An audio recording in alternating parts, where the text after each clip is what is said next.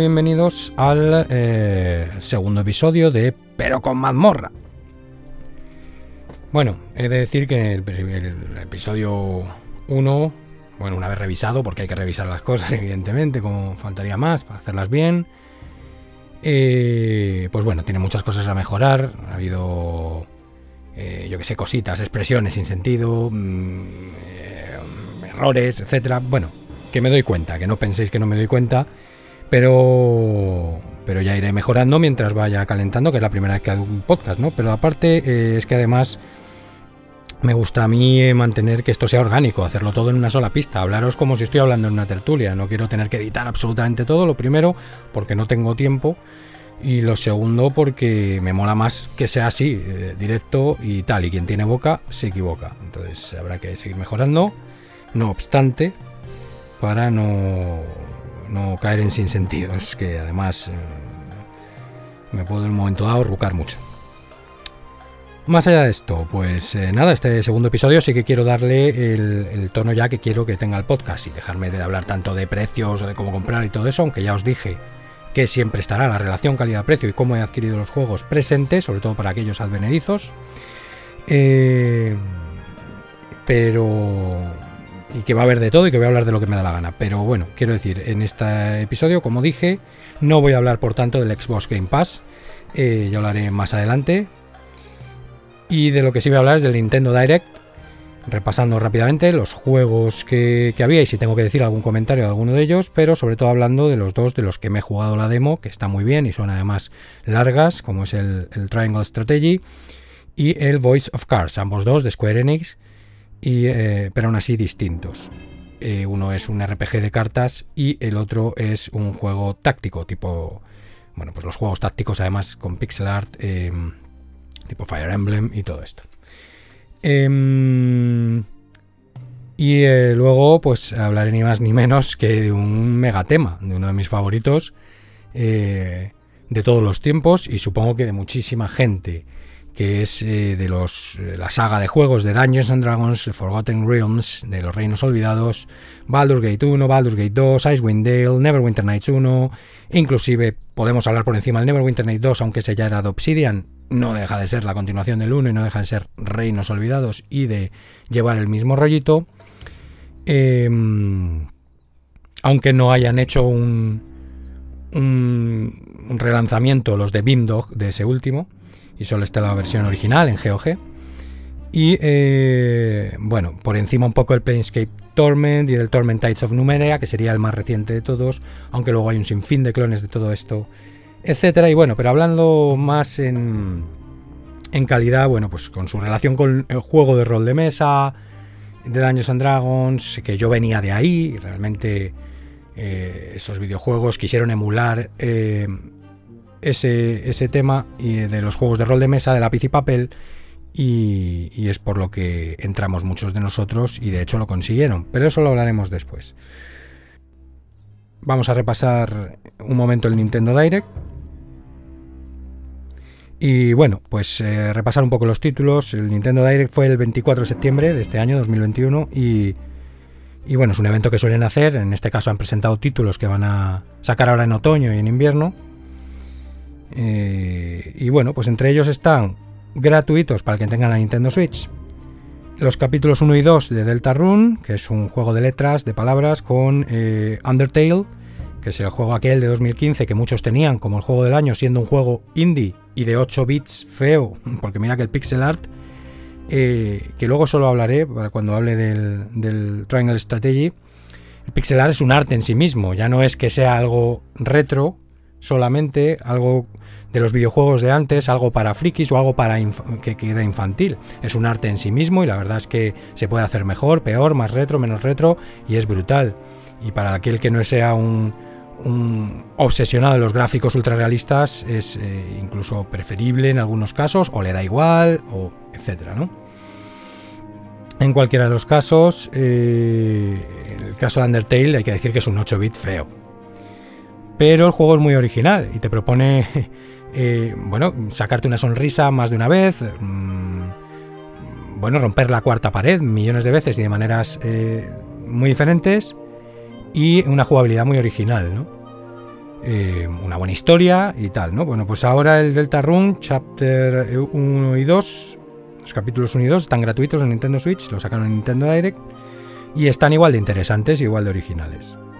El pase de expansión de Hyrule Warriors, eh, la era del cataclismo, bueno, pues sin más, el que quiera seguir profundizando en The Legend of Zelda eh, Breath of the Wild con este título que es Hyrule Warriors, que es mm, una cosa totalmente diferente, no tiene nada que ver con un ARPG, un RPG de acción, eh, sino más bien con un Dynasty Warriors, pues sin más es el pase de expansión, a 20 euros, tal. Castlevania Advance Collection. Me acabo de pillar yo la, Castlevania eh, Collection sin el Advance, porque no es de Game Boy Advance como este, sino son los clásicos, los antiguos. Eh, y me lo pillé por 1,50. Cuando costaba creo que 5 o 5,99 con eh, oferta, en oferta, en un ofertón de estos que digo que hace la, eShop. Y, y, nada, y estoy dándole caña. Tiene funcionalidades muy guapas, como guardar en cualquier caso, que hace en cualquier momento, que hace más fumables esos juegos. Eh, y bueno, siempre puedes eh, pasar de ello y jugártelos como siempre. Eh, por lo tanto, este tendrá que esperar, pero desde luego yo soy un fan número uno, fanboy número uno. Y sí, me gastaría los 20 euros que cuesta, pero es que acabo de pillar el otro y primero quiero jugar, no soy un, ansioso. Entonces caerá, por supuesto, para jugar al grandísimo Area of Sorrow entre todos los demás que vienen. Em, pero bueno, seguramente lo pueda conseguir a mejor precio cuando tengan una oferta a 10 euros o lo que sea, por precisamente lo que dije en el anterior episodio, por no ser impaciente. Entre los que vienen, pues bueno, el, Circle of the Moon, el Harmony of Dissonance, el Area of Sorrow, que para muchos es uno de los mejores Castlevanias, para mí es uno más, muy bueno. El, em, y bueno, el Vampire Kiss de eh, Super NES, de Super Nintendo, que es el único que viene que no es de, Game Boy Advance. Viene, bueno, pues con galería de arte, puedes jugar las versiones japonesa, eh, europea y americana de todos ellos, viene una enciclopedia, un reproductor de música y el guardar cargar en cualquier momento y el rebobinar, que es una función tremenda. Entonces, oye, para los fans como yo de, esta saga clásica, es eh, igual o más de interesante el Castlevania Collection eh, pero lo dicho, que a pesar de, todo, pues seguramente por no tener impaciencia me lo pueda conseguir por 10 euros o por menos si tengo puntuación, que es lo que pasó en el otro, que estaba por 5 o 6 euros, pero como tenía puntos de la eShop acumulados, al final me salió por 1.50, lo que está muy bien para jugar juegos retro que puedes jugar en cualquier emulador, ¿no? Pero tenerlos en la Nintendo Switch por 1.50 es un regalo. Eh, también lo era si hubiera pagado 5 o 6 euros. En este caso, pues esperaré a que baje de 20 euros y sin más, muy interesante. El Actraiser Renaissance, que es también un juego de, aquella época. Eh, pues bueno, mejorado, con opciones interesantes, tal. La verdad es que, que en este no estoy muy puesto, sí que lo conozco de antaño. Eh, y ahora veo que bueno, pues que lo traen para los fans de, de eso. Igual que si soy fan de Castlevania, pues del Actraiser no lo fue mucho.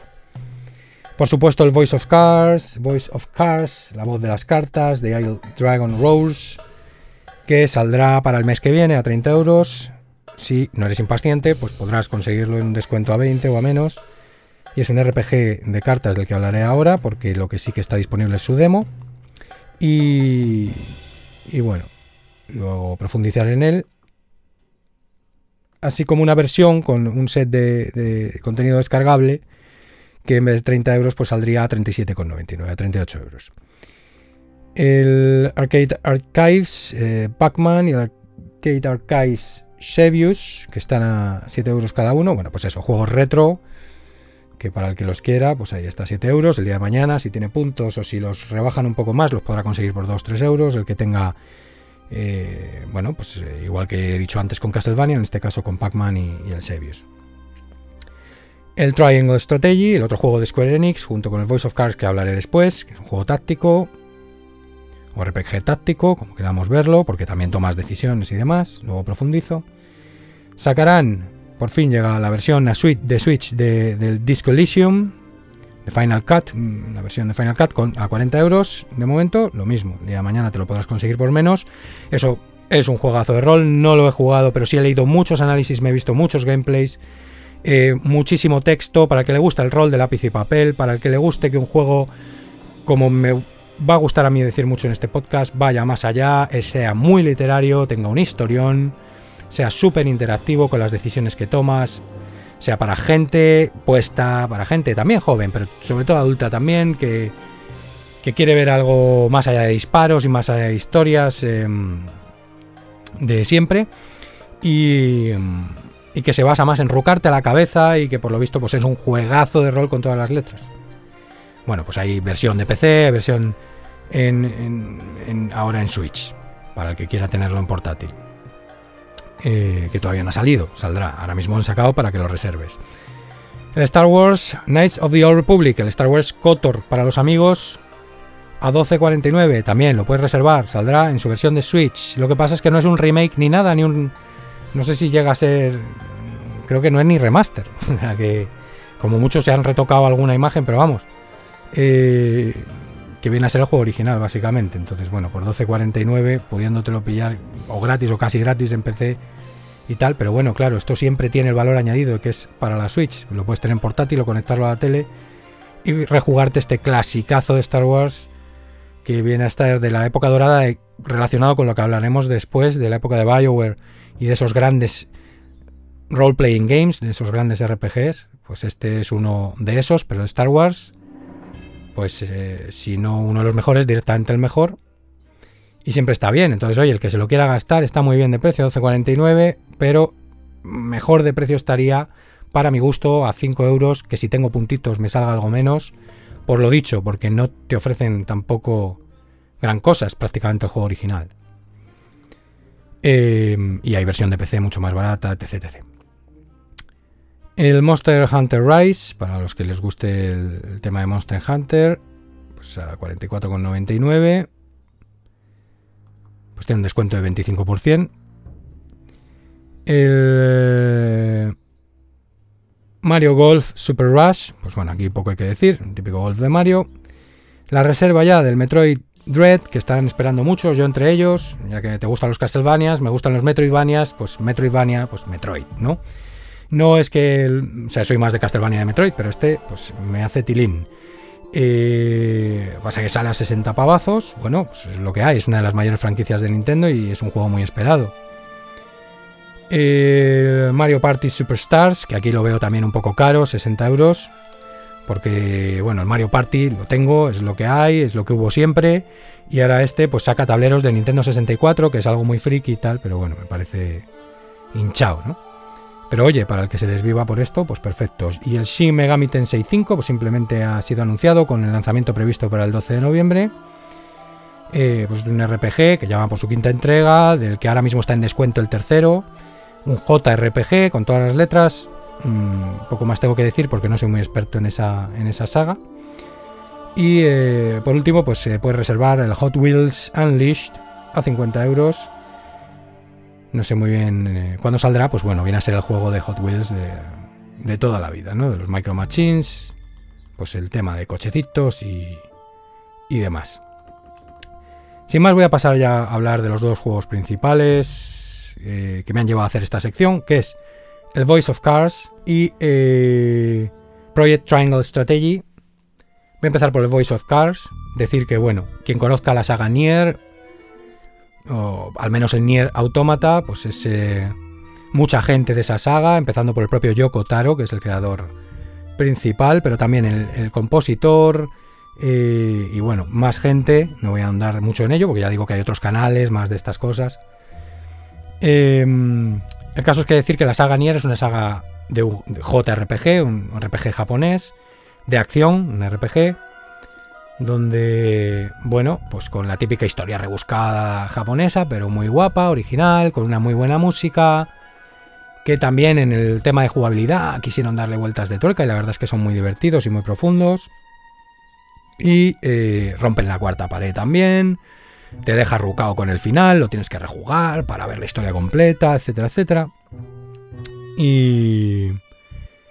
Y bueno, pues esta gente, ¿no? Y han tenido mucho éxito. Pues esta gente van a sacar ahora el Voice of Cards, un juego de cartas, pero que no deja de ser un RPG, un juego de rol, solo que de cartas, con todos los mm, diferencias que eso conlleva. Pero para los que les, les gusten los juegos de rol, los RPG y los de cartas, evidentemente son juegos que inmersionan mucho. A mí me inmersionan mogollón. Y si ya lo tengo en portátil, pues lo puedo hacer en cualquier parte. Porque estos dos juegos creo que son exclusivos de Switch. Eh, pero bueno, luego al final terminan sacando versión de PC de algunos de ellos, etc. El caso es que he probado la demo, bastante larga, está muy bien. Porque además tiene otro juego metido del juego, otro, eh, metido en el juego, otro juego de cartas. Eh, un minijuego que está muy bien y que te van desglosando y que encima la versión completa va a tener todavía más desgloses. Es decir, tú vas desbloqueando más reglas y más reglas a medida que te vas jugando partidas de este minijuego y luego encima te dicen que la versión completa va a tener todavía más opciones. ¿no? Y, y la verdad es que está bastante bien. El típico juego que puedes jugar en la taberna y picajoso, picajoso, el típico minijuego. Estoy hablando del minijuego, ¿eh? Eh, el típico de hacer eh, parejas o mm, tríos que sumen puntos más que los oponentes y, y bueno, pues eh, con unas reglas que, como digo, van increciendo. que luego te meten eventos, que puedes coger carta de evento, que puede ser tanto favorable como desfavorable, lo que da un aspecto aleatorio al tema, pero tampoco es tan aleatorio porque la puedes coger o no. Para cuando estás desesperado es una buena idea. Y luego aparte las propias cartas, de no solamente que tengas que hacer dúos eh, de, mm, del mismo número o tríos que hagan pues que escalera, ¿no? 4, 5, 6, 6, 7, 8 y te sumen, sino que luego también se le añade el efecto de que si es un trío que suma no te hace efecto, pero si es una pareja del mismo número, pues pueden hacer un efecto eh, que es lo que ponga en la carta. Pues oye, el siguiente jugador no juega el turno o lo que sea, eso también lo tienes que tener en cuenta además de la puntuación. Y ya te digo, luego te dicen que la versión eh, completa todavía tiene más enjundia. Pues oye, pasar el minijuego del juego está muy bien porque es un juego de cartas dentro del juego de cartas, lo que ya te puede tener horas. Eh, y te cambia un poquito el rollito. Porque el resto del juego de cartas es un RPG tal cual. Tú vas moviendo una ficha por un tablero hecho a base de cartas. Y eh, tienes peleas aleatorias como el típico JRPG, como los RPG de toda la vida que si vas mucho mamoneando por ahí te salta un combate y ahí pues juegas. Y juegas, eh, bueno, pues con la equipación que tengan tus héroes, que se la vas poniendo fuera, pues y luego con el mazo que te vas construyendo y las cartas que vas consiguiendo, los ataques o defensas o bufeos que vas consiguiendo. Contra monstruos que también tienen efectos especiales, contra bosses, jefes, mil jefes y demás. Aparte, pues tienes que ir a sitios en función de la historia de las misiones. Pues para aquí, para allá, lo eliges tú a tu bola. Para donde exploras, te encuentras tesoros y demás. Entonces, imaginaos jugar un RPG, pero con el rollito cartas. Pues bueno, si eres un friki de las cartas es maravilloso. Si te dan igual las cartas, a lo mejor prefieres jugarte un RPG normal. Pero si eres un friki de los dos géneros, como es mi caso, pues es inversión por una parte de, es que me apetece algo relajado, que no sea en tiempo real, que sea de cartas como por otra parte, pero que no deje de ser rol, ¿no? Y medieval fantasy, además en este caso, que no tiene el toque, el toque, digamos, eh, futurista del Nier, sino que es medieval fantasy tradicional, que a mí me encanta. Y la música, pues igual que ya os he dicho, eh, del Nier, pues aquí igual, es muy bonita, está muy bien. Y, y vamos, a mí me ha dado muy buena impresión y además eso, que es que sale la versión estándar a 30 euros, si te esperas un poco, seguramente que por 20 euros lo puedas conseguir y en Switch, pues es un, un juegazo que te va a tener horas y horas, seguramente rejugable y esperemos que la versión completa sea brutal. La historia, pues bueno, de momento eh, clásica, mm, se supone que bueno, vas a tener que lidiar con el ataque de un dragón y lo que es la historia de la demo, pues ni siquiera todavía es eso, ¿no? Es que un monstruo ha cogido una, un, tesoro que resulta ser un, una ampolla de un ungüento y que contiene un ungüento y, y, tal, que es muy importante y no quiero desvelar mucho, pero vamos, tampoco es que vaya a desvelar demasiado. Y entonces tienes que ir en busca de, esa, de ese monstruo, ¿no? Y tienes que primero que recabar pistas y tal. Me ha gustado el planteamiento, es una demo, no se le puede pedir peras al olmo, no es que te vaya a explotar la cabeza, pero sí que te da la idea de que el juego puede ser muy bueno para inmersionarte, porque esos juegos entre la musiquita, que si te gustan las cartas, te mola el rollito carta y estar leyendo los efectos de carta y las pesquisas de propias de un RPG, pero también propias de un juego de cartas, etcétera. Con el rollito medieval fantasy clásico. Bueno, bueno, pues a mí me ha sorprendido encima a precio reducido. ¿Para qué quieres más? Pues ese sería el Voice of Cars. Y, y luego la otra, el otro juego de Square Enix, que eh, también, pero de otros desarrolladores, en este caso de mm, Art Dink. Vale, pues eh, lo he dicho. Eh, es un juego táctico tipo Fire Emblem y todos estos. sobre todo Fire Emblem antiguos que usaban también bueno, es pixel art porque ahora han cambiado mm, a, estética anime y claro, son juegos brutales que ahora están muy modernizados, que Three Houses es el juego táctico por antonomasia que tienes que tener en la Nintendo Switch y que bueno, en fin, precisamente por eso está a 60 pavos, no baja para atrás. y ando yo detrás de... No baja ni para atrás y ando yo detrás de él. Si bien es verdad que es un juego que ha ido actualizando su rollo piedra, papel, tijera, y ahora ya no lo tiene tanto, ya cuenta mucho más las las eh, pesquisas, ¿no? Las magias, lo que entrenas, lo otro, lo más allá, el posicionamiento, etcétera, etcétera. Triangle Strategy empezaría ya desde ese punto de vista, la posición, el posicionamiento, la altura, eh, y no tanto piedra, papel, tijera, eh, bueno, pues las magias, la gente que llevas, cómo la llevas, etcétera, etcétera. Y está claro que para los que les guste un paso adelante en los gráficos, esto sería un paso atrás, seguir con los los eh, pixel art, pero es que te vuelvo a repetir, somos muchas personas que eso nos da igual o que nos encanta el pixel art, porque es con lo que nos hemos criado y trascendemos, que aquí quería hacer un, paréntesis, mucha gente piensa que eso es infantil, no es infantil para nada, digo mucha gente con cierta edad, sobre todo, ¿vale? Eh, también jóvenes que dicen, eso es muy retro, tal. Es un arte en sí mismo, amigos. Hay que trascender las cosas. Vamos, que si no lo quieres trascender, allá tú, que a mí eso me da igual, pero que sepáis que ni es infantil ni es mm, por narices retro. Está claro que se ahorra mucho coste y muchos animadores y, texturas ultra realistas los estudios. Pero es que hoy día es un arte en sí mismo, a veces súper currado, súper bonito, que hay que saberlo hacer, que tiene ese sabor retro y que además, si lo que te interesa es la enjundia, la jugabilidad, la historia, que sí es adulta, y en algunos juegos, y, todo eso, pues bueno, pues el arte es retro, el arte puede parecer infantil, pero es un pixel art de toda la vida de Dios que te tendría que dar igual. Y más en un juego táctico donde podrías tener figuritas de ajedrez o figuritas de cualquier tipo, ¿no? Entonces, eso a mí, por ejemplo, me da, me da lo mismo, incluso hasta me gusta. Si es verdad que en la demo le, mucha gente le puso el feedback de que tienen que mejorar las cámaras y que a veces te confunden, no sabes muy bien, cuando hay mucho mogollón de muñecos, no sabes eh, qué soldados tienes ni nada de eso, pero bueno, en fin. Y está bien también decir que se agradece en otros juegos que sí usan gráficos más realistas, un, XCOM o un tal, o cartonian, cartunianos, más tipo cómico, más. Em, o anime, como en el caso del Fire Emblem, pues también se agradece, sí, claro, si te dan graficazos, a la vez que un juegazo táctico, pero te quiero decir que no es importante. En este caso además tiene un encanto tremendo, como lo tiene el Octopath Traveler, es un JRPG que también se ha hablado mucho de él, que no me lo he jugado, pero sí que lo tengo descargado en el Xbox Game Pass y, lo comencé y tal, pero bueno, lo tengo ahí pendiente.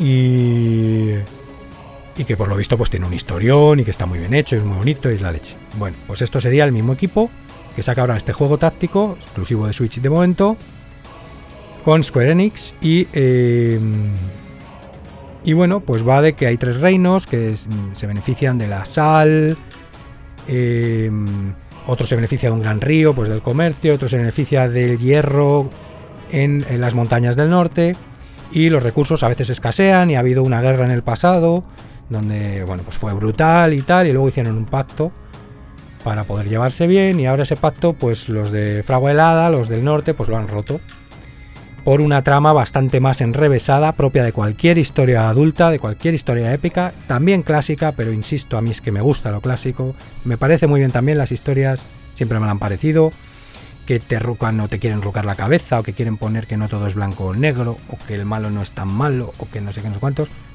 Pero a veces muchas dicen que son así y no son tan así, ni son tan rucantes. Está todo inventado, no están inventando la pólvora. Y ha habido además tal saturación de eso que a veces lo que quieres es algo simple y clásico y original. Y ojo, yo no estoy diciendo que Triangle Strategy tenga algo simple porque entre otras cosas no jugado la versión completa y no lo sé. La demo es larga, la demo te pone muchas tramas que evidentemente no te rompen la cabeza y no es nada original, pero sí es una trama militar, bélica, épica, tirando adulta, con traiciones, con sangre, ¿vale? O sea, lo que tiene que ser un juego para que te piques si es un juego táctico, ¿no? Entonces en ese aspecto sí me ha gustado mucho y sí lo recomiendo. Y, y bueno, pues lo que son los combates tácticos, que no sé si tiene dos o tres, pues lo mismo, tienes que jugar con el terreno también, no solamente la posición de, de la gente y tal, sino que tienes que hacer ciertas cosas, ¿no? Depende del combate. O tienes la opción de hacerlas, sería la mejor, mejor dicho. Y bueno, pues tienes guerreros, guerreros defensivos, magos eh, de distintos tipos también, estrategas, eh, curanderos, un poco de, todo, que me imagino que los reclutarás y los entrenarás tú. Eh, y te vienen dados un poco también por la historia, lo que son tus compañeros, personajes de la historia. Son un montón, la verdad. Y bueno, pues en las batallas tienes que pensar. Además, como en todo juego táctico, te puedes subir la dificultad, etcétera, etcétera. Y en las batallas bueno, pues eh, tampoco gusta que sean totalmente infumables, pero el caso es que, bueno, si puedes tener el culo más pelado o menos pelado, te va a ser más difícil o más fácil. Pero están bien de desafío. Y tienes que pensar y tienes que jugar con el terreno y con la gente. Con las cosas que van pasando.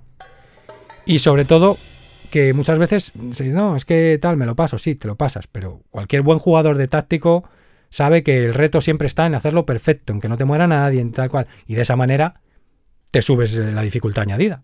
Es decir, la batalla, muy probablemente, sobre todo si eres un buen jugador táctico, pues evidentemente, muy probablemente te la vas a pasar, sí o sí.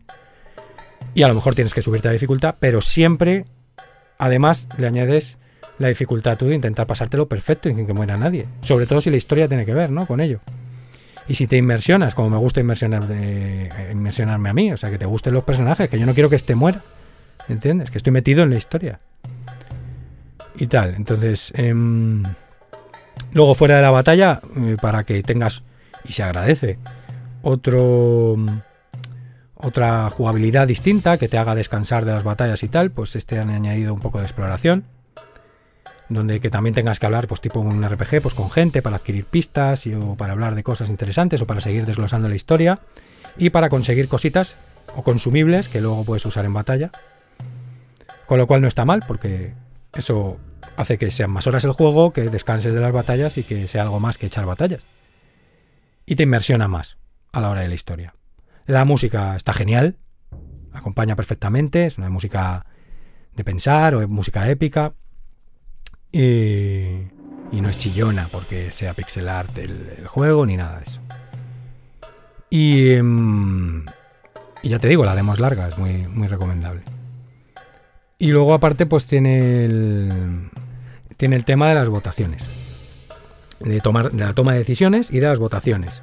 Algunas decisiones que tienes que tomar por votación y tienes que hablar con Peña, eh, convencerles, mm, es opcional, y, ya no es que sea opcional, es que lo puedes hacer bien o lo puedes hacer mal, y que más gente o menos gente vote tu opción, y además hace que la, historia la puedas jugar de manera diferente, o sea que encima de ser rejugable, simple y llanamente porque es un juego táctico, puede ser rejugable por la propia historia, la historia ya os digo, épica, militar, clásica, de traiciones, con sangre por medio, con eh, familias enrevesadas. Tú en este caso llevas a la familia Wolford, que es una de las eh, familias que tiene que defender al recientemente ejecutado eh, rey de una de las facciones y, y bueno, pues también tienes que contar con qué hacen el resto de casas de tu propio reino. Bueno, bueno, mm, me ha encantado para ser una demo tremendo.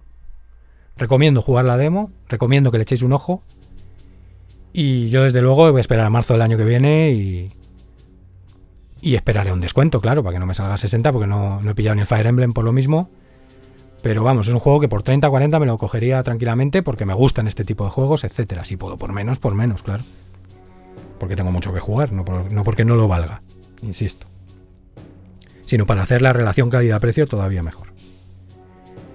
Y bueno, gente, hasta aquí el Nintendo Direct y estos dos títulos eh, de los que expresamente quería, quería hablar. Ya digo, también me inmersiono mucho en los juegos tácticos y de hecho en un episodio lo haré solo de juegos tácticos, donde hablaré del XCOM, donde hablaré de, del Gear Tactics, eh, donde hablaré de, incluso del Mario and Rabbits. Em, del Phantom Doctrine y, bueno, pues del Fire Emblem, del Advance Wars, de mm, quizá este, el Triangle Strategy y de, y de muchos más, porque claro, juegos tácticos llevo jugando desde los tiempos inmemoriales, sobre todo muchos en Nintendo DS también. Y, y ya veré qué selección hago y hablar de juegos tácticos que inmersionan mucho y a mí me encanta porque es muy parecido a estar jugando cualquier juego de tablero tipo ajedrez. Te tienes que rucar, tienes que ver dónde posicionas a la gente, tienes que... Esto ya es un poco para los que son más advenedizos, ¿eh? yo ya sé que a lo mejor me escucha gente con el culo pelado, siempre tener en cuenta eso.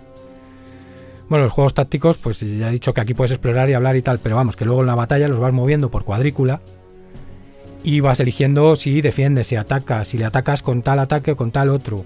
Evidentemente antes a lo mejor también les has equipado con una equipación defensiva, ofensiva. Has hecho el equipo en algunos casos, como en, el XCOM, ¿no? Eh, ¿A qué gente vas a llevar? ¿Se te mueren? ¿No se te mueren? Los entrenas, etcétera a veces tienes que jugar también con retos en el escenario, pues eh, que tengas que usar tal historia o que la puedas usar, que es una trampa si llevas a los mm, enemigos allí, etcétera, etcétera, y todo esto por turnos, ¿no? Y son muy, muy inmersivos, muy rejugables y vamos, por eso es uno de mis géneros favoritos. Bueno, sin más, eh, seguramente este episodio se vaya una hora porque y, no sé si a más, porque ahora si pretendo hablar de la saga de Daños Dragons pero bueno, aprovechar aquí para decir que muchas cosas se quedaron, incluso en el episodio 1, que es de representación simplemente, pues que me quedaron en el tintero. Como deciros que un sitio tremendo también para pillar juegos a muy buen precio es Humble Bundle, donde incluso mis propios productos están a veces en bundles, mis propios eh, músicas y efectos de sonido para desarrolladores de videojuegos, eh, porque también hay cómics, libros, software, de diferentes tipos y por supuesto pues bundles de videojuegos de diferentes tipos que a veces los puedes pillar por un euro, por lo que tú quieras pagar, por 20 euros, pero tienen un valor de 300 y pico euros. O sea, es una pasada el Humble Bundle. Y se me olvidó. Siempre se me van a quedar cosas, ¿no? Como decía, como dice el Tao, eh, bueno, en la rueda, los radios, el espacio entre los radios le da utilidad, o en una taza el espacio vacío es el que tiene utilidad, ¿no? De meter el líquido pues eh, puede ser útil lo que digo, pero también lo que no digo, y oye, ya está claro que habrá cosas que se me olviden. Y además hay que cortar, ¿no? Entonces, bueno, siempre puede dar para, para mil años de hablar. Y este tema que vamos a tocar ahora, la saga Dungeons and Dragons Forgotten Realms, Reinos Olvidados, que es un setting del juego de rol de mesa de lápiz y papel Dungeons and Dragons pues la saga de videojuegos de esto, pues bueno, podría dar para estar años hablando y voy a tener que cortarme un poco. Sin más, comenzamos con ello.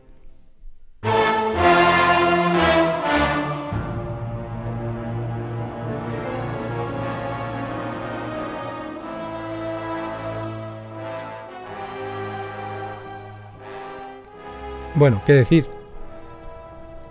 ¿Y por qué he elegido hablar de esto? Simplemente por hablar. No, es porque evidentemente me los he bajado casi todos relativamente en un tiempo relativamente reciente.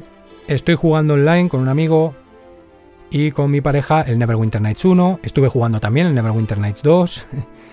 Nos rejugamos entero el Baldur's Gate 2, inclusive con, con la expansión Throne of Baal. Porque Beamdog pues los ha vuelto a sacar. Es decir, ha cogido los juegos de Bioware y los, eh, relanzó, ¿no? Cosa que está muy bien para quienes los juegan online, quienes los quieran jugar eh, multiplayer.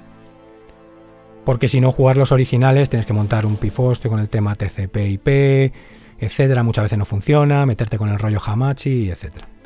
Y de esta manera, pues oye, aunque a veces también hay muchos problemas, la verdad, eh, sobre todo si no tienes buen internet, pues no dejan de ser servidores que están funcionando y se agradece.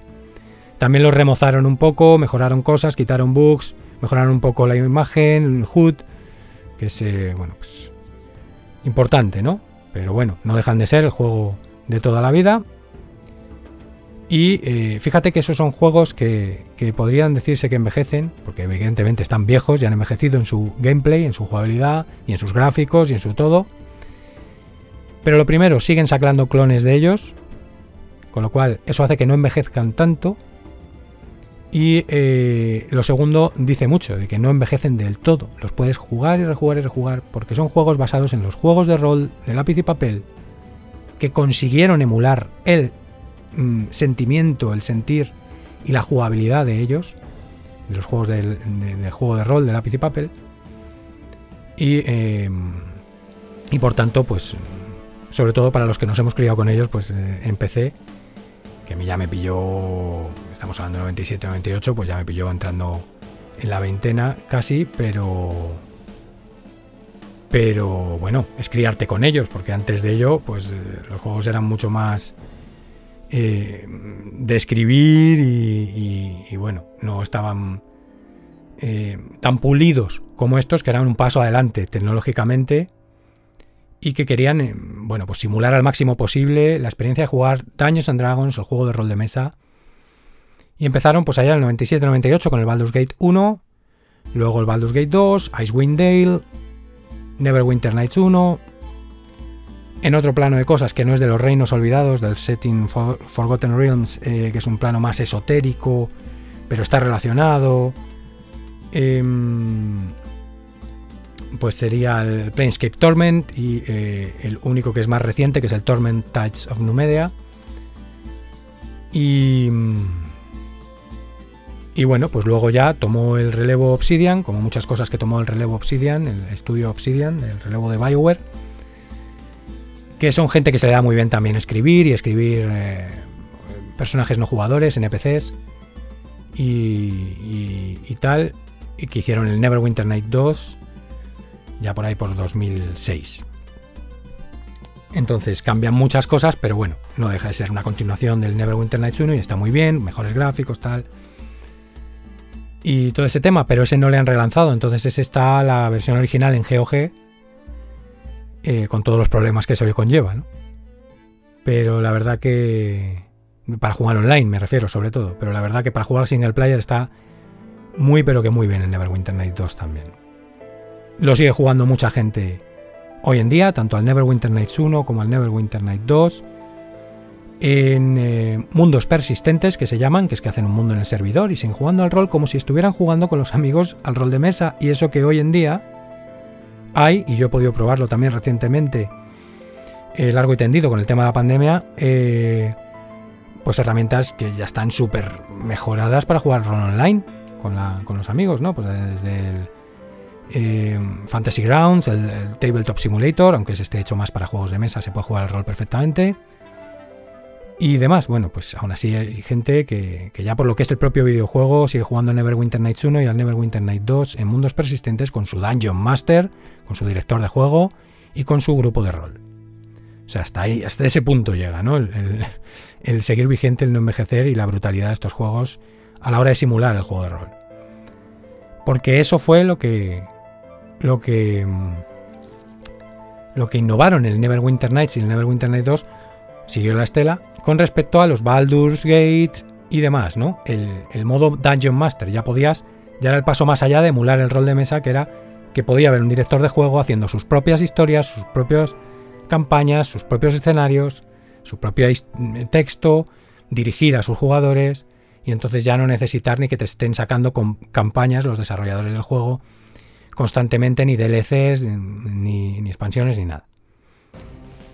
Y eso fue lo que, lo que trajeron a colación, además de que lo metieron ya en, los gráficos 3D y eh, que nada más y nada menos eh, cambiaron de reglas de juego. Claro, los otros son segunda edición de Daños and Dragons y eso era la edición, la tercera edición, la 3.5, eh, con todos los cambios esos que también conlleva, sobre todo el tema del gag 0, que era una locura, la clase de armadura era cuanto, cuanto menos tenías mejor y luego ya fue cuanto más tenías mejor, que es como más visualmente lógico.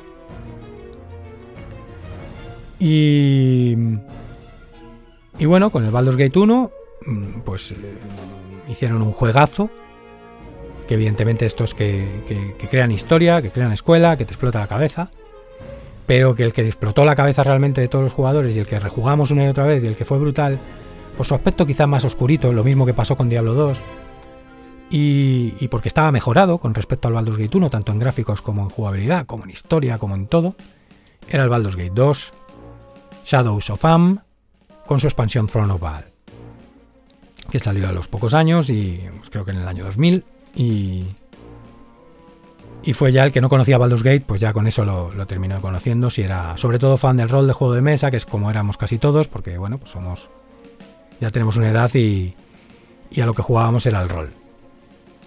Eh, aparte de los videojuegos, ¿no? Que yo me criaba con la NES, con la Game Boy, con la Super NES, etcétera, etcétera. Por aquella época la Play 1, Nintendo 64, tal. Pero, y el PC, el propio PC, pero, pero ya eh, jugábamos mucho, evidentemente, mucho juego de mesa y mucho juego de rol, de lápiz y papel. Y juegos de otro tipo, físicos, ¿no? También. Y mm, tienes un jugón, es lo que hay. Pues esto eran videojuegos, unir los videojuegos con emular la, la, sensación ¿no? de jugar eh, con un Dungeon Master, un grupo de juego, usar tu imaginación, meterte en ese mundo medieval fantasy clásico, eh, a meterte en, en, el papel de tu personaje, un personaje que habías creado tú, las estadísticas, cuán fuerte era, cuán diestro, qué constitución tenía, qué inteligencia, qué sabiduría, qué clase de personaje era, un mago, un hechicero, un guerrero, un bárbaro un ladrón, eh, o si era multiclase, o ya para el que quisiera más enjundia, ¿no? De esto de los entresijos del juego de Dungeons and Dragons. Y crearle un poco el aspecto también y tal. Y, y nada, mm, a vivir una historia épica, a vivir aventuras, en el setting de los reinos olvidados, en el continente de Faerun, cuando quizá en mi época, en una época más, más antigua, era más conocido la Dragonlance como setting y el mundo de Kryn, por las novelas, ¿no? De la Dragonlance y todo esto. Eh, pero bueno, los Reinos Olvidados se hicieron famosos también por las novelas y, y como setting, eh, pero yo creo que los videojuegos tuvieron mucho, mucho que ver en que fueran al final los Reinos Olvidados un setting más mainstream, ¿no? Más usado por todo el mundo, gracias a Baldur's Gate, al videojuego, ¿no? Como pasa un poco con The Witcher, que gracias a los videojuegos de The Witcher, pues se ha conocido más las novelas de, de, de Sapkowski y, y lo que es la serie de Netflix, ¿no? Pues esto igual.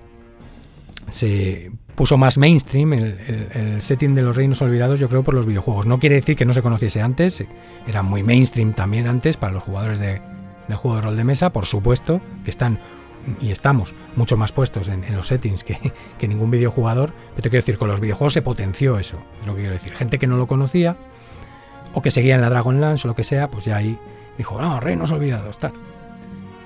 Y, y bueno, Icewind Dale, que iba de. Bueno, Baldur's Gate, que iba de, de, una historia de los hijos de Baal.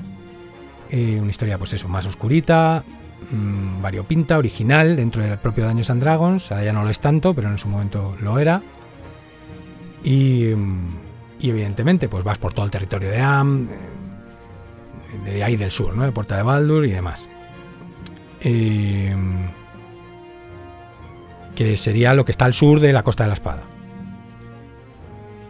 Con unos textos muy bien escritos, un jugar orgánico de vas por ahí, te asalta Peña y te plantean una situación o una misión o cosas así, que luego muchos juegos hubo una sequía de saber hacer eso.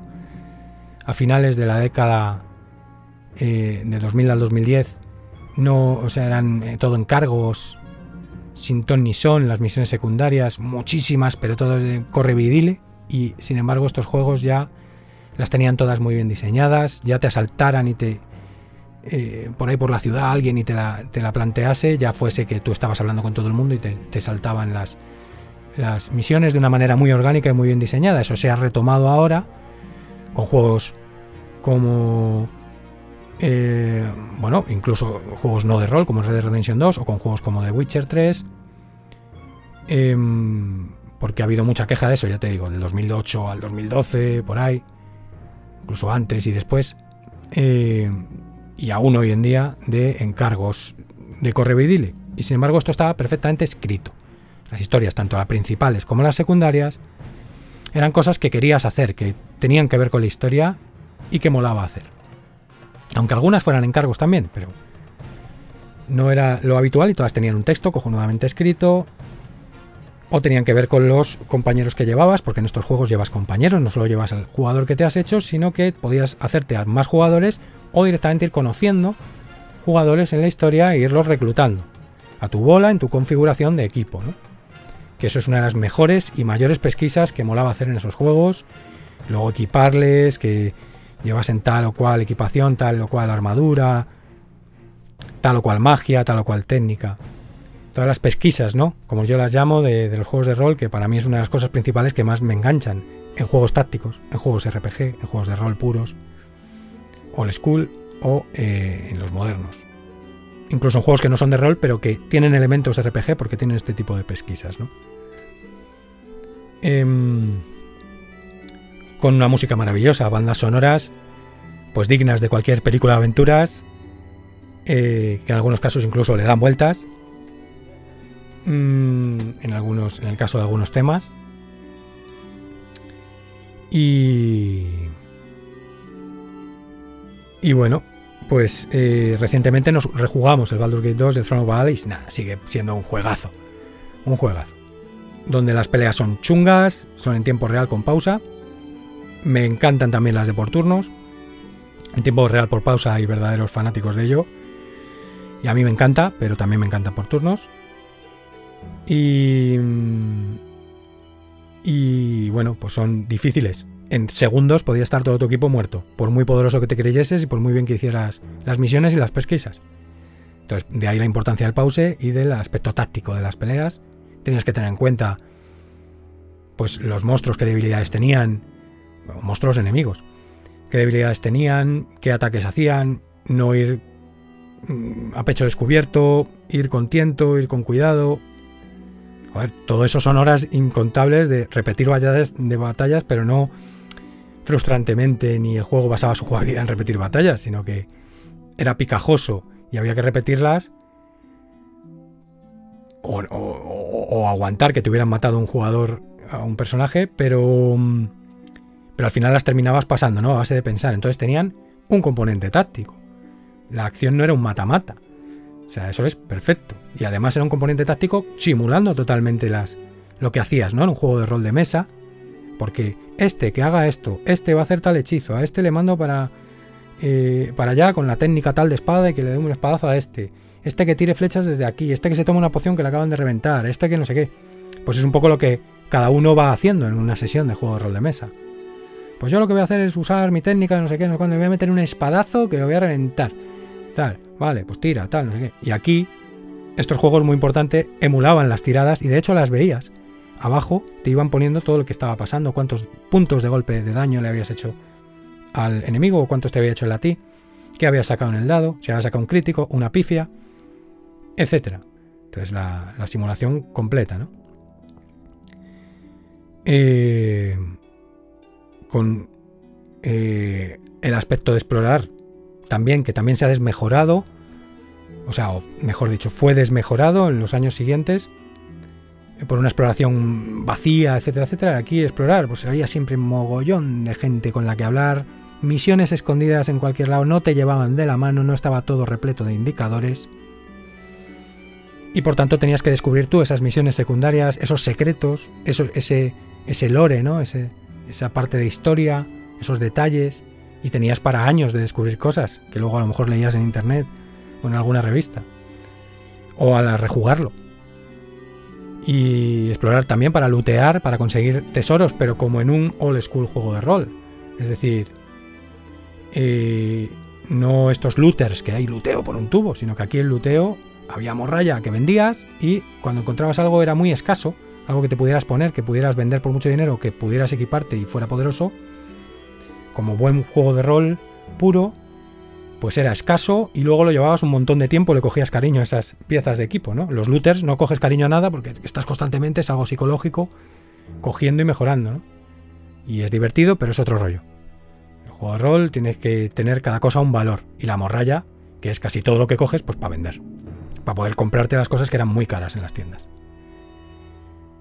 Em, y bueno, pues el rollo explorar era todo un mundo, igual que las peleas, igual que las conversaciones, muy importante en el rol, evidentemente, en el rol del juego de mesa. No todo es combate y explorar, no todo es mamonear, sino que a veces es eh, tomar decisiones, tomar decisiones importantes, rucarte con la historia o incluso evitar una pelea mediante alguna opción de diálogo, o mediante comerle la olla al enemigo, etcétera, etcétera. Decidir si vas a meterte en líos porque robas a uno o no le robas, etcétera, etcétera.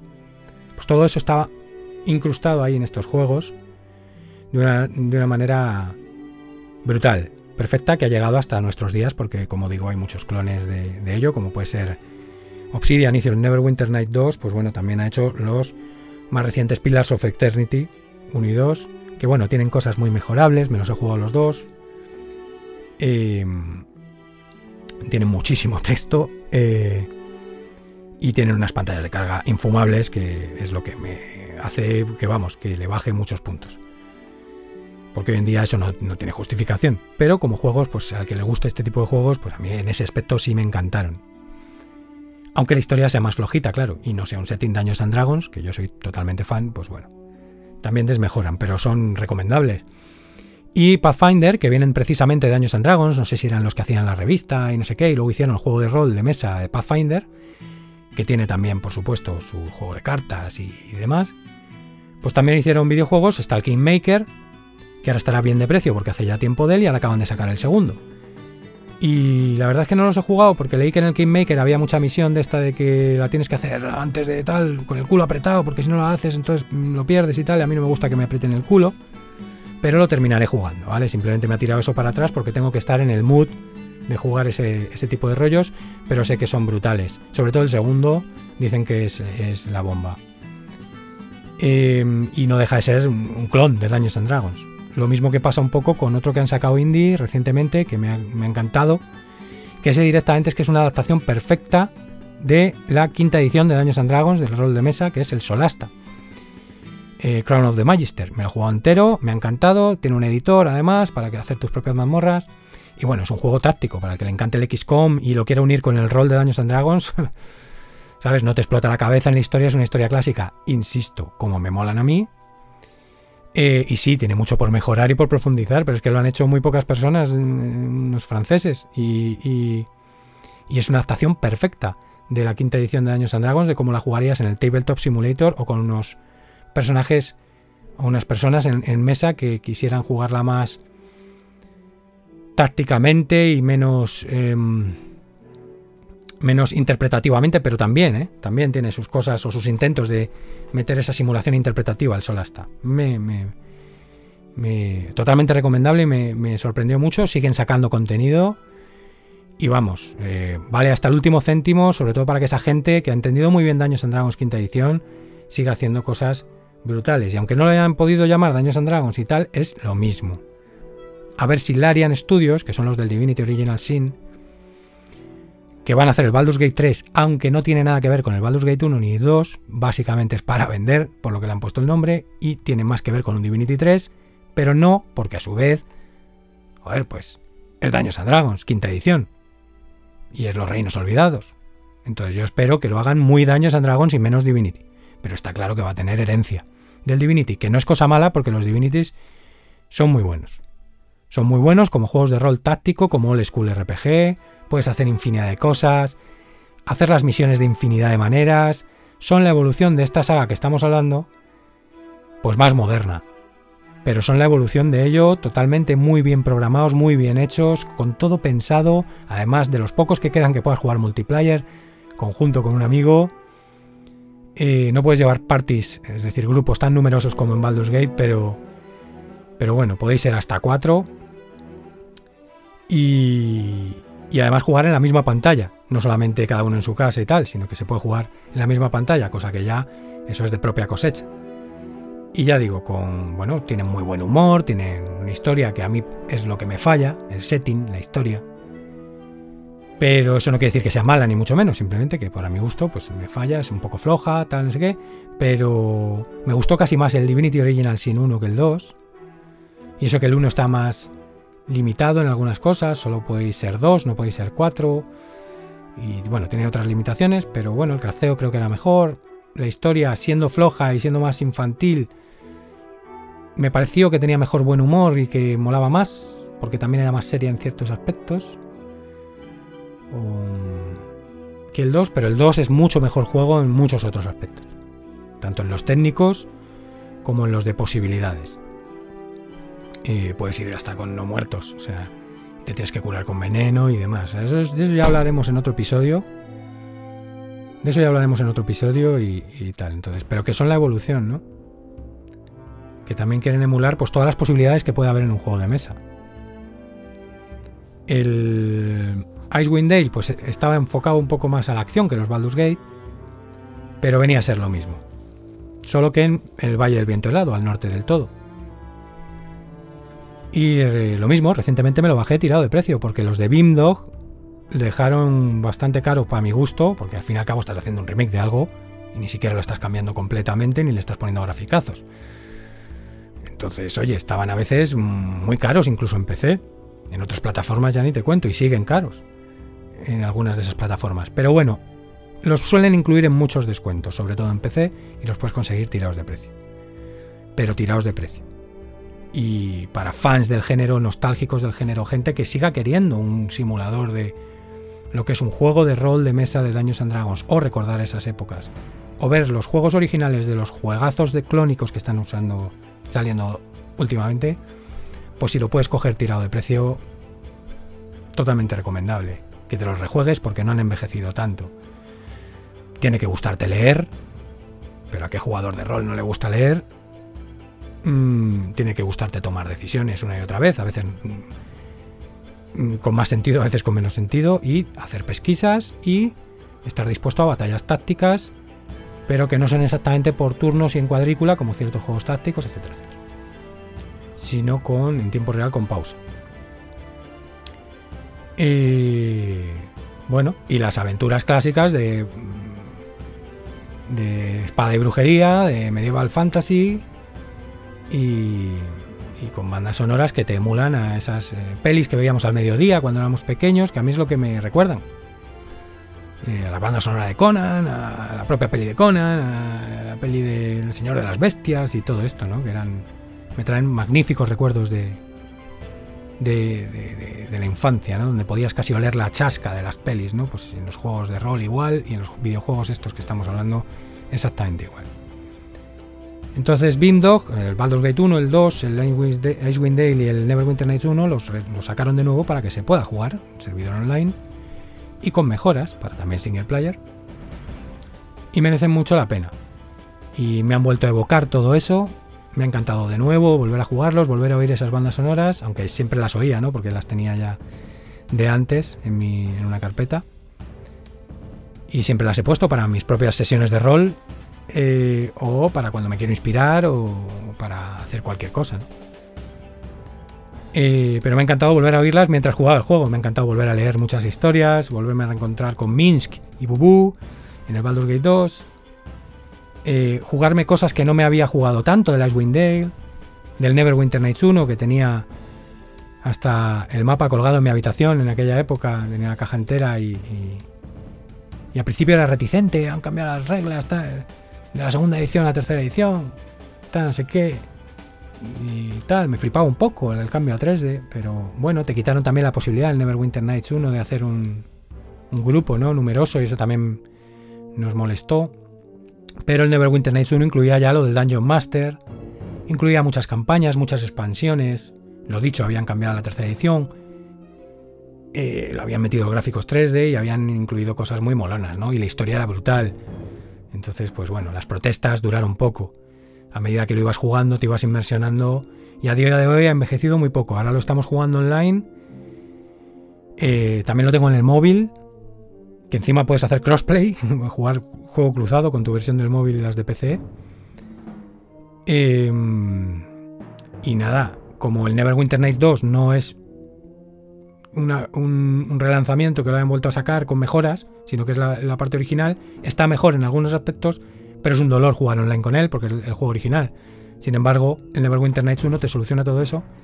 Es un juegazo, en muchos casos mucho mejor que el 2, pues en la historia, la ambientación, el rollito. Y encima tiene pues, las mejoras que le ha metido Bindog para poder jugar online. Con lo cual envejece menos y es tremendo. Y encima con todas las campañas, todas las DLC, bueno, la leche.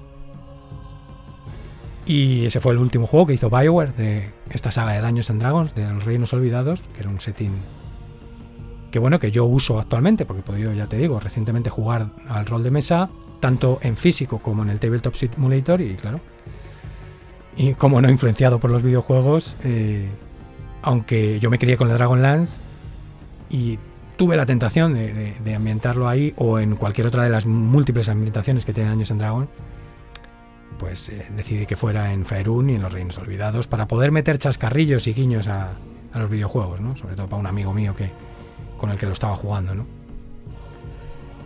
Em, ¿Qué más decir? Pues que son totalmente recomendables. Rejugarlos, como jugar sus clones, Pathfinder.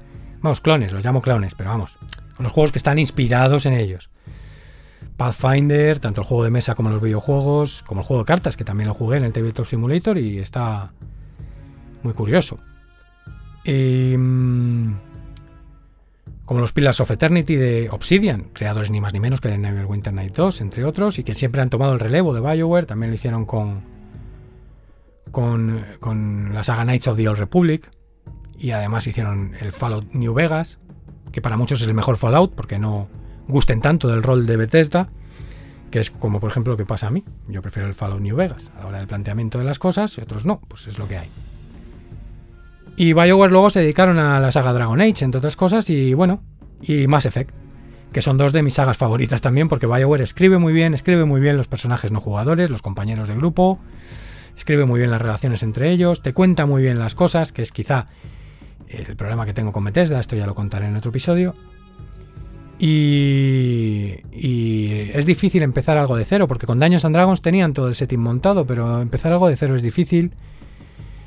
Y Dragon Age lo supo hacer, supo contar su lore y que te importase y que te molase. Y bueno, están en ciernes de sacar el Dragon Age 4 y, y, ahí lo estoy esperando. Por el tema de Medieval Fantasy, por el tema espacial que también me encanta y que también recomiendo cambiar de tercio, porque a veces así refrescas y no te obsesionas con un solo tema, siempre y cuando te guste, claro. Y la saga Mass Effect, pues bueno, trajo también innovaciones al género de rol. Eh, y también andan pendientes de sacar el nuevo de sacar lo que sería el Mass Effect 4, porque sacaron el Mass Effect Andromeda, a algunos no les gustó y por tonterías que es que lo que tiene que oír uno, que es que no lo voy a desarrollar aquí porque es que no merecen ni la pena. Me lo jugué recientemente el Andrómeda, que se me quedó en el tintero, y bueno, está pues para empezar otra saga. De hecho, el Mass Effect 4 me parece muy bien que sigan la saga, pero me parecería muy bien que sigan la saga Andrómeda. Y un error que no lo hagan, sinceramente, porque eso haría que el Andrómeda fuera mejor todavía. Porque la saga Mass Effect se tuvo que desarrollar en tres títulos pues el Andrómeda también tendrá que tener sus varios títulos para que conozcas mejor a los, personajes y veas más sus andanzas. Sí que es verdad que tenía cosas a mejorar, pero como hoy en día todos los juegos, ¿no? Pero yo me lo pasé pipa, la verdad, o sea, tampoco... Y, tal. Entonces, eh, pues son sagas recomendables, ¿vale? Ahí está BioWare. Desarrolladores de Baldur's Gate 1, Baldur's Gate 2, eh, Neverwinter Nights, eh, y poco más, pero bueno, eh, usaron su motor eh, Icewind Dale y usaron su motor, eh, pues bueno, mm, el Planescape Torment, el Neverwinter Night 2 incluso también, etcétera. Y fue el legado que dejó, ¿no? Los buenos tiempos de emular y, y las mejores aventuras que pudieras jugar de dragones y mazmorras, de juegos de rol de mesa, con el setting de los reinos olvidados en el magnífico continente de Faerun, la costa de la espada. Em, y, todo esto que tiene pues un sinfín de aventuras oficiales y de la gente, un sinfín de novelas.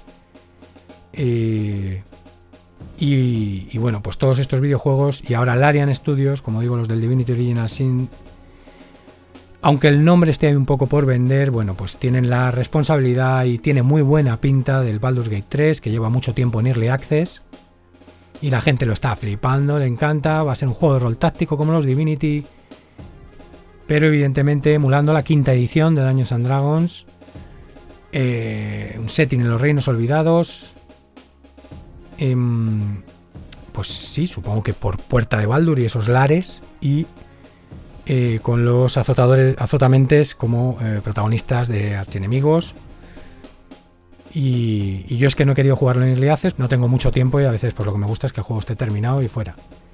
Entonces estoy esperando a que, a que lo lancen, que lo lanzarán recientemente.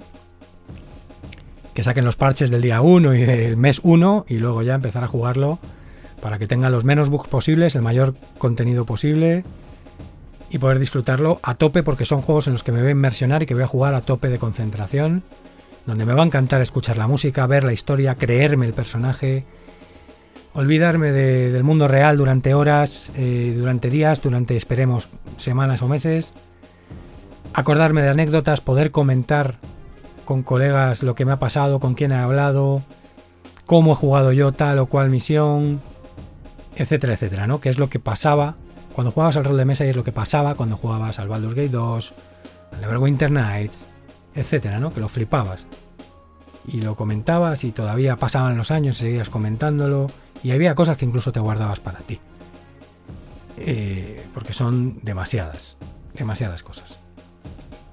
Y, y bueno, pues qué decir, magníficas historias que ahora ya se cuentan con cuentagotas, los que tienen la paciencia, tanto los jugadores como los desarrolladores, de escribir también y escribir tan magníficas historias que recuerden a las colecciones que recientemente me la he terminado de, Elige tu propia aventura, de los, de los librojuegos o de las novelas o de las sesiones de juego de rol de mesa, las pesquisas, las decisiones, que hasta las misiones secundarias tuvieran razón de ser, que no te llevaran de la mano, que las tuvieras que encontrar, que cada partida fuera diferente, que te pudieras hacer un sinfín de grupos, que pudieras jugar online con colegas, que pudieras llevar varios héroes, eh, y además que las expansiones fueran largas, casi un cuarto de juego o medio juego más, con nuevas peleas, nuevas historias. A cada cual mejor, que eso pues tengo que decir que The Witcher 3 por ejemplo hace muy bien eso con sus expansiones y eh, pues diferentes campañas y luego ya con meterle el, editor y el rollo Dungeon Master pues es hacer un juego infinito como digo hoy en día se sigue jugando para que le interese puede hacerse un grupo de gente y jugar en los mundos persistentes que aún siguen estando ahí y jugar un montón de mods em, eh, y de historias de la gente ¿no? que están para bajar en algunas páginas que ya están obsoletas pero se siguen pudiendo bajar de otras pues historias del setting de Ravenloft, historias del Señor de los Anillos, incluidas en estos juegos, ¿no? En Neverwinter Nights y Neverwinter Night 2. Eh, historias de todo, de todo tipo, de todo tipo. Con Dungeon Masters y grupos de juego hechos, o lo puedes hacer tú, o, o lo que sea, con lo cual son posibilidades infinitas. La verdad que me lo he pasado muy bien con esos juegos. Tendría un sinfín de anécdotas que compartir, pero esto ya se está haciendo muy largo. Y nada, gente, espero que entre la musiquita y, el evocar un poco estos juegos y el para el que no lo supiera decir un poco los datos del Divinity, el Pathfinder, los Pillars of Eternity y algún clon más se me ha quedado por el camino, algún juego más inspirado en esos juegos. Bueno, el propio The Witcher 1 estaba inspirado en ese juego. Usaba el motor Aurora, el motor Infinity, ¿no? Que bueno, son eh, los eh, típicos motores de estos juegos que estamos hablando, los del 2D y los del 3D, que han dado tanta satisfacción para los amantes del rol, lo que se llama ahora mismo eh, rol de vieja escuela Old School RPG, que es a lo que se refiere, por ejemplo, títulos como el Wasteland, Wasteland 2, Wasteland 3, aunque fueran inspiración para los Fallout por el mundo posapocalíptico, pero la fórmula que llevan es de eh, Old School RPG, el Wasteland 1 y el 2, evidentemente, porque tienen muchos años, pero el Wasteland 3 es todavía reciente, que también me lo jugué, me lo pasé y me lo pasé pipa, dentro de que no te explote la cabeza, tiene muy buen humor Creo que mejoraron muchas cosas, como no, que menos, con respecto al 2 y me lo jugué en unos bugs tremendos. Uno de ellos te craseaba el juego, te mandaba fuera y eso sí que no lo soporto. Y aún así lo seguí jugando, con lo cual algo bueno tenía que ser. Bueno, sin más, ya volveremos a tocar el juego de rol de mesa en otro momento. Traeré más gente para que hablen de ello y demás, pero de momento, pues bueno. Eh, espero que esto haya valido, pues para el que no se atreviese o no supiese o no tal, que estaban los remakes, por llamarlos de alguna manera, los relanzamientos de Windog y que puede volver a jugar online sus juegos favoritos, o que si nunca lo ha jugado es una gran oportunidad de jugarlos además en todas las plataformas, no solo en PC, y que está hasta Nintendo Switch también, no solo en el móvil y, tal, y, en Xbox y demás. Em, aunque yo los recomiendo jugar en PC, evidentemente. Son juegos que están mejor diseñados para jugar en PC. Em,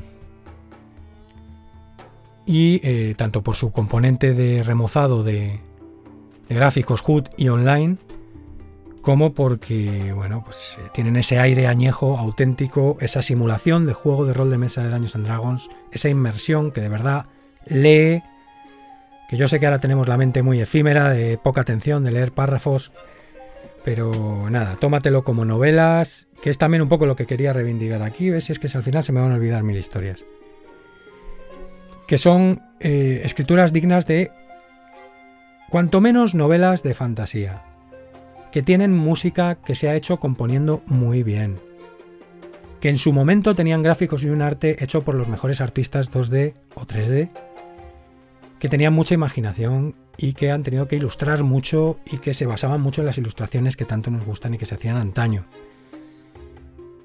que tenían diseñadores de juegos totalmente puestos en los juegos de rol de mesa, que ha sido algo muy cultureta siempre, de gente de, con mucha, bueno, con dos dedos de frente, vamos a decirlo por lo menos, por no decir mucha inteligencia, mucha imaginación y creatividad, y que estos lo emulaban en los videojuegos con más creatividad todavía, si cabe, y con la responsabilidad de llevarlo a un videojuego con todo el conocimiento tecnológico que hay que tener de ello. Y te daban una aventura audiovisual que trascendía en horas a cualquier serie larguísima de televisión y por supuesto cualquier película o serie de películas. Y que aún hoy se los puedes seguir jugando 20 años después. Y eso amigos es lo que es un videojuego de rol old school y en muchos casos un videojuego en general o de otro tipo de, de faceta, ¿no? Arte, cultura, un producto audiovisual con todas las letras y con todas las facetas y ramas habidas y por haber. Con esos guionistas que no los menté en el anterior episodio cuando hablaba de las ramas de profesiones, pues con esos guionistas, esos escritores, que tanto mérito tienen, porque además tienen que escribir de manera distinta, de manera interactiva, tienen que ver como que el jugador puede hacer básicamente lo que le dé la gana en el orden que le dé la gana y tomar las decisiones que le dé la gana. Y eso, imaginaos la técnica que lleva, el trabajo que lleva, ¿no? Y el diseño y el coco que hay que tener. Y todo eso para que tú lo disfrutes una y otra vez. Como Dungeon Master o como jugador, es que es brutal, si es que te explota la cabeza. Entonces, totalmente recomendables para benedizos, totalmente recomendables para quienes los dejaran en su día, los jugaran en su día, y ahora no se atrevan por precio, que busquen el descuento. O por tiempo, o por lo que sea, es totalmente recomendable, no han envejecido nada. En el aspecto, digamos, crucial del juego de rol, sí en los aspectos técnicos. Em, pero bueno, lo dicho.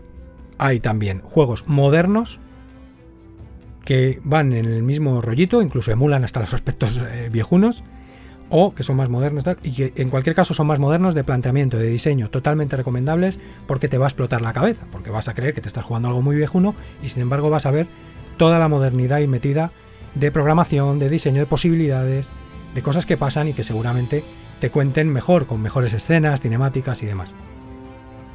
Porque todos estos juegos son muy peliculeros, sobre todo las sagas eh, eh, que luego hizo BioWare, eh, Dragon Age y todo esto, ¿sabes? Entonces, eh, es un producto audiovisual con todas las letras. Los más viejos no, tanto, es más como si fueran novelas o una sesión de juego de rol de mesa, pero los más modernos sí que lo son. Empiezan ya también a rayar el rollo peliculero y de serie de televisión, pero totalmente, en algunos casos, de Oscar, vamos. De eso ya hablaremos más adelante. Em, nada, luego, bueno, pues lo dicho, el Planescape Torment y el Torment Tides of Numeria, que el Torment Tides of Numeria aún salió recientemente en esta década, en el 2015 o por ahí. No recuerdo cuándo, pero vamos, que no es de hace tanto. Pues bueno, en distintos planos, más esotérico, más de rucarte la cabeza, también totalmente recomendables porque no están tan enfocados a la acción típica de, capa y espada, ¿no? De, eh, como los otros, y quizá para alguien más cerebral y que quiera más texto todavía y más rucarse con las decisiones y tal, pues le puedan molar más. También recomendable el Tyranny en ese aspecto. Y por supuesto, hablaba antes en el Nintendo Direct del eh, Disco Elysium. Bueno, pues eh, con estas últimas recomendaciones de rol eh, y habiendo tocado el tema que más quería tocar, que era que esto eran productos culturetas con todas las letras, en el último momento pues eh, creo que lo vamos a dejar aquí hasta el siguiente episodio. No me quiero pillar los dedos con qué tema, temática eh, o de qué va a ir, tal. Pues no sé si ya por fin hablaré del Xbox Game Pass para que haya un poco de todo, pero también hablaré en tono intimista de, eh, de Witcher 3, quizás ya con, con la guaja, hablando ya para que haya más voces y más personas. O si hablaré del Tabletop Simulator o de qué hablaré, o del Assassin's Creed o cualquier cosa. Ya lo veré, ya lo veremos y nada más gente. Hasta la próxima.